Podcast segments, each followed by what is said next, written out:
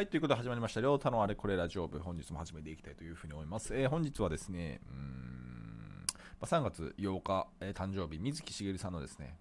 名言をね、見ていきたいというふうに思っておりますが、えー水木しげるさんといえばですね、ゲゲゲの鬼太郎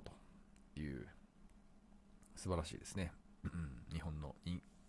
まあ、人気なね、えー漫画、アニメなのかな、うんまあ、どっちもか。えーを送り出したあ方としてですね、まあ、非常に有名なのかなというふうに思いますけれども、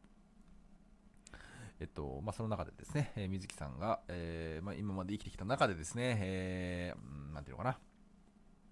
発せられてきた言葉をですね、えいくつか紹介したいというふうに思っております。うんそうですね、まずはどこか行こうかな。ただ今もね、えとあるサイト、今もっていうかね、今日もね、うんまあ、とあるサイトを見ながら、ね、お話をしているわけではありますが、まあ、名言集ということでね、えー水木さんの言葉が並んでいるわけですが、僕の好きな7番から、1、2、3、4、5、6、7、7。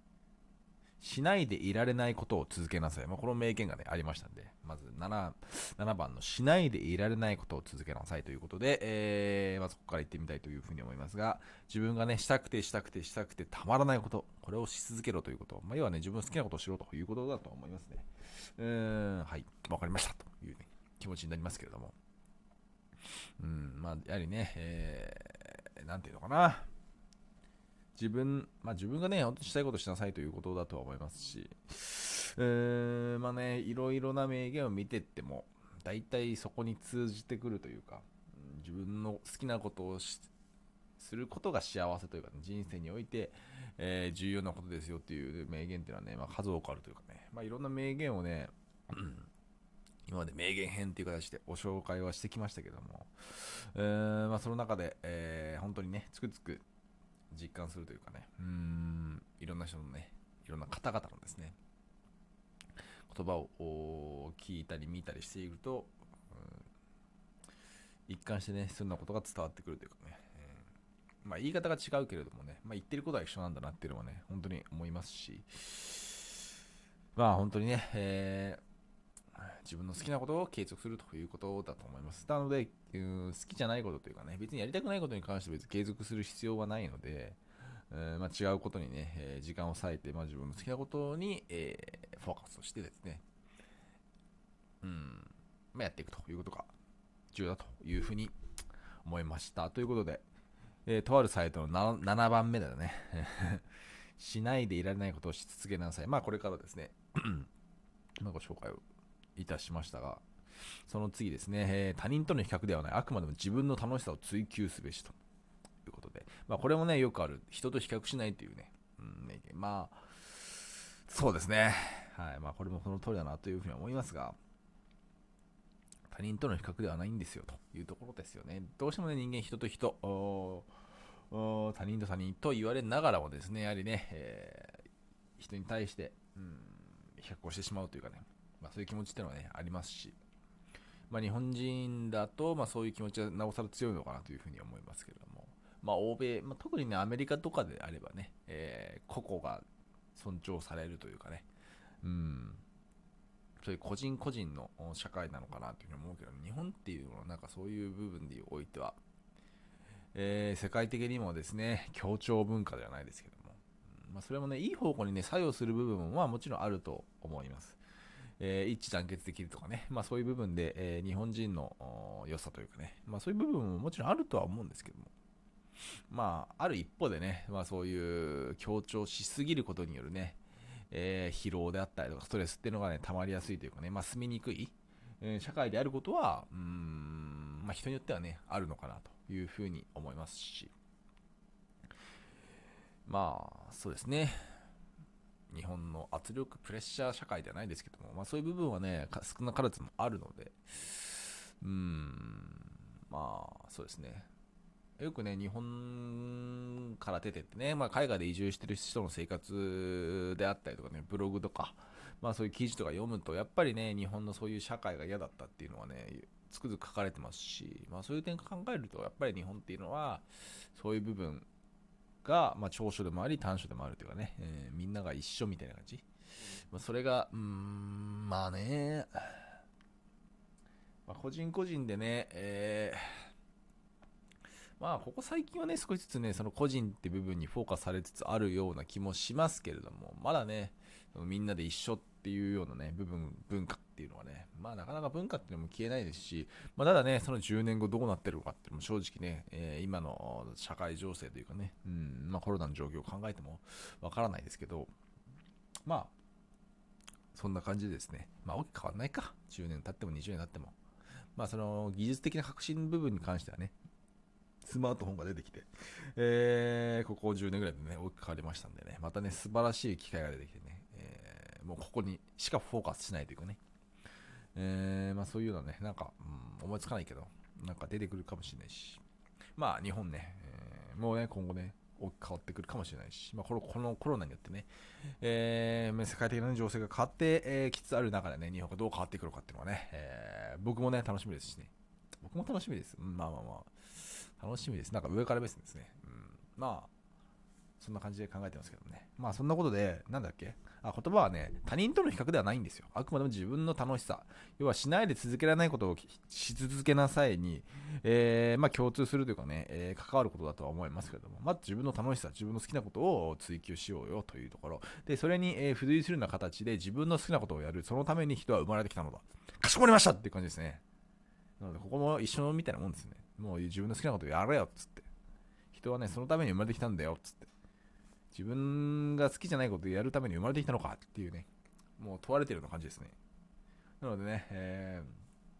ー、まあね、とことんね、水木さんの言われてることはなんか共通、あー、共通じゃない、えっ、ー、と、一貫か。一貫してるなっていうふうに思いましたね。えー、次ですね、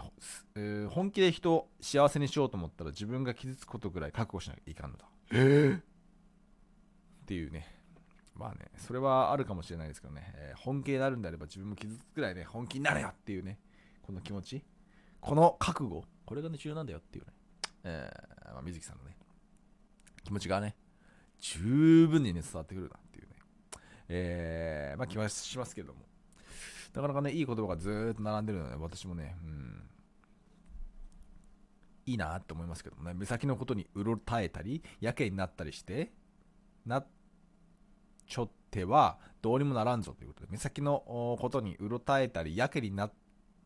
ちょってはどうにもならんぞということで、かしこまりましたっていうね、えー、まあそういう気持ちもね、また生まれてくるというかね、うん。まあ、そうですね。目先のことにうろたえたり、やけになったり、ちょって、ん？やけになったり、しちょっては、しちょってはってことですね。はい。まあ、くよくよせず、まあ、頑張れよというところ、まあ、要するに頑張れよってことですよ。要約して頑張れよっていうね。まあ、重要ですね。次ですね。苦しむから、苦しむことが逃げちゃいかん。人生はずっと苦しいです。苦しさを知っておくと苦しみ慣れする。これは強いですよ。っていうね。人生はずっと苦しいみたいです。まあ、それも辛いですね。人生は苦しいから、その苦しみを慣れとけよというところ、まあ、まあ、それも一理あるかなというふうに思いますけれども、まあ、苦しさを知っといて、苦しみ慣れする、まあ、慣れ、慣れ、慣れ、慣れるとね、えー、それが苦しみじゃなくなるかもしれないし、それが逆にあえてね、M の人はね、楽しいなってね、思うかもしれないですしね。うん、まあそんなような感じですよ。水木さんのね、名言っていうのはね、なんかね、自分の好きなことをやりなさいよっていうね、このね、強いね、気持ちが伝わってくるなっていうのは思いますね。えー、うん、まあ戦争でね、片を失っても絶望なんかしなかった。だって生きてるんだからって。これ言葉もね、やはりね、生きてないとね、とりあえず生きていて。で、なおかつ、自分のことを好きなことをすると。まあなんかね、僕の勝手なイメージですけどもね、一回死に直面した人っていうか、うん、一回もうなんていうのかな、うん、死ぬっていう、この、なんていう、死ぬ間際まで行った人っていうのかな、そういう経験をしているでなおかつね、まあ、この今の社会に戻もう今の社会とかしいけど、まあ、生きている方っていうのはなんかね、うん、強いような気がするんですけども。うーんなんていうのかな。一年にかけているっていうことで、うん、変なプレッシャーもなくね自分の好きなことできるというかね、えー最後のやっぱり終わりをしっかりと見据えながら行動していることができているっていうのが、うん、まあ強みなのかなというふうに思って。人間どうしてもね、終わりっていうかね、まあ死ぬっていう部分に関して言うと、あんまり考えきれないっていうかな、まあ非現実的な部分というか、まあ、なかなか僕もね、えー現実的にはイメージしにくいというかね、うん、僕は全然まだまだ死ぬのは後なんだろうなっていう、やっぱりみんなそう、なんていうのかな、そういう気持ち持ってると思うんですけど、まあでもね、正直言うと分かんないですし、いつ明日かもしれないしね、えー50年後かもしれないし、100年後はちょっとないかもしれないけど、まあ、そういう部分でね、えーしっかりと自分の終わりを見据えて、しっかりと行動できている人っていうのは強いと思いますし、うん、まあそういう人がやっぱりね、えー自分のやりたいこと、好きなことをそことんやられているような印象が僕個人としてはあるんでね、まあそうそういう気持ちを持ちながらしっかりとね、えー終わりっていう部分は意識しながらね、えー物事を考えていかないといけないと思いますし、そうですね。うん、まあ死ぬ時にね、後悔はしたくないっていうね、えー気持ちは皆さんあるんだろうから、まあそういう点考えてもね、自分が、えー死ぬ前にやりたいことリスト100をね、作ってね、その100をね、すべて、えー僕自分が死ぬ前に達成するんだってぐらいね、気持ち、まあそうですね、僕も言うてまだその100リストっていうのね、100個作るって結構難しいんですよね。いや、本当に難しいんですけど、まあ、なんかね、皆さん作ってください。はい、作ってね、それをね、達成しようみたいなね。